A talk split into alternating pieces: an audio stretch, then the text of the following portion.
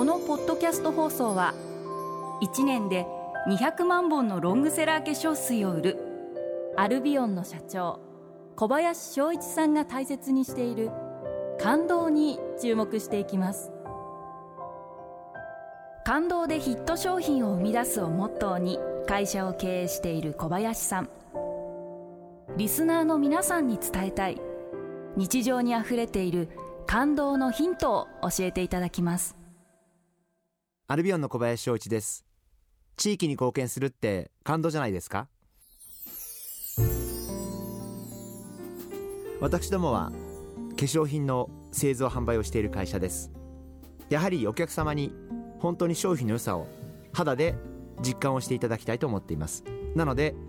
物を作る時に素材や原料にすごくこだわっています。たとえ多少原価が上がっても他の会社さんが使えないような貴重な植物だったり、えー、そういった貴重な原料素材をぜひこれからも積極的に商品に取り入れていきたい、えー、そんなふうに思っています。今回アフリカのマダガスカルという島国になるんですが、えー、この国から貴重な植物を3種類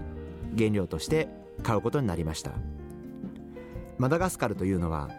アフリカ大陸の南アフリカの東に位置する島国なんですが島国であるがゆえにマダガスカルにしか生息していない固有の動物や植物がたくさんいます。あるいはたくさんあります。今回はその貴重な植物を私どもの化粧品の原料として使わせていただきました。ただその時に気をつけなければいけないのは貴重な植物ですから採取した分だけもう一度自然の中でそういった植物を植えてあげる。それがすごく大切なことだと思っています。また同時に今回はアルビオンとして小学校と中学校をプレゼントさせていただきました。実はマダガスカルというのは残念ながら貧しい国で子どもの45%しか小学校に通えない国なんです。これは本当に相手の国からも喜んでいただいてやっぱりただ植物を買いましただけではなくてそうやって貴重な植物を使わせていただいた国や地域に何らかの貢献をしていくお返しをするそういったことが大事だと思っています。ですから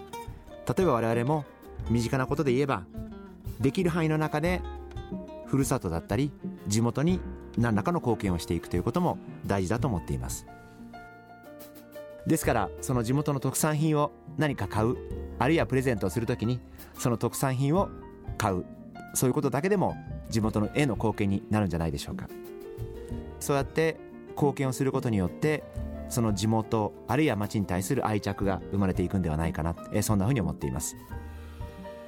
私としては創業以来会社の本社がある銀座という町にはやはり特別な思い入れがありますし何かあればぜひ銀座に貢献するような活動をこれからも続けていきたいというふうに思っています。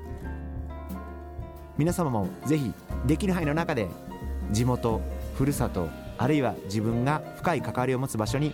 何らかの貢献をすることを考えてみてはいかがでしょうか。毎日に夢中感動プロデューサー小林翔一ではあなたからの仕事のお悩みを受け付けています。番組ホームページにあるメッセージホームから送ってください。たくさんのメッセージをお待ちしています。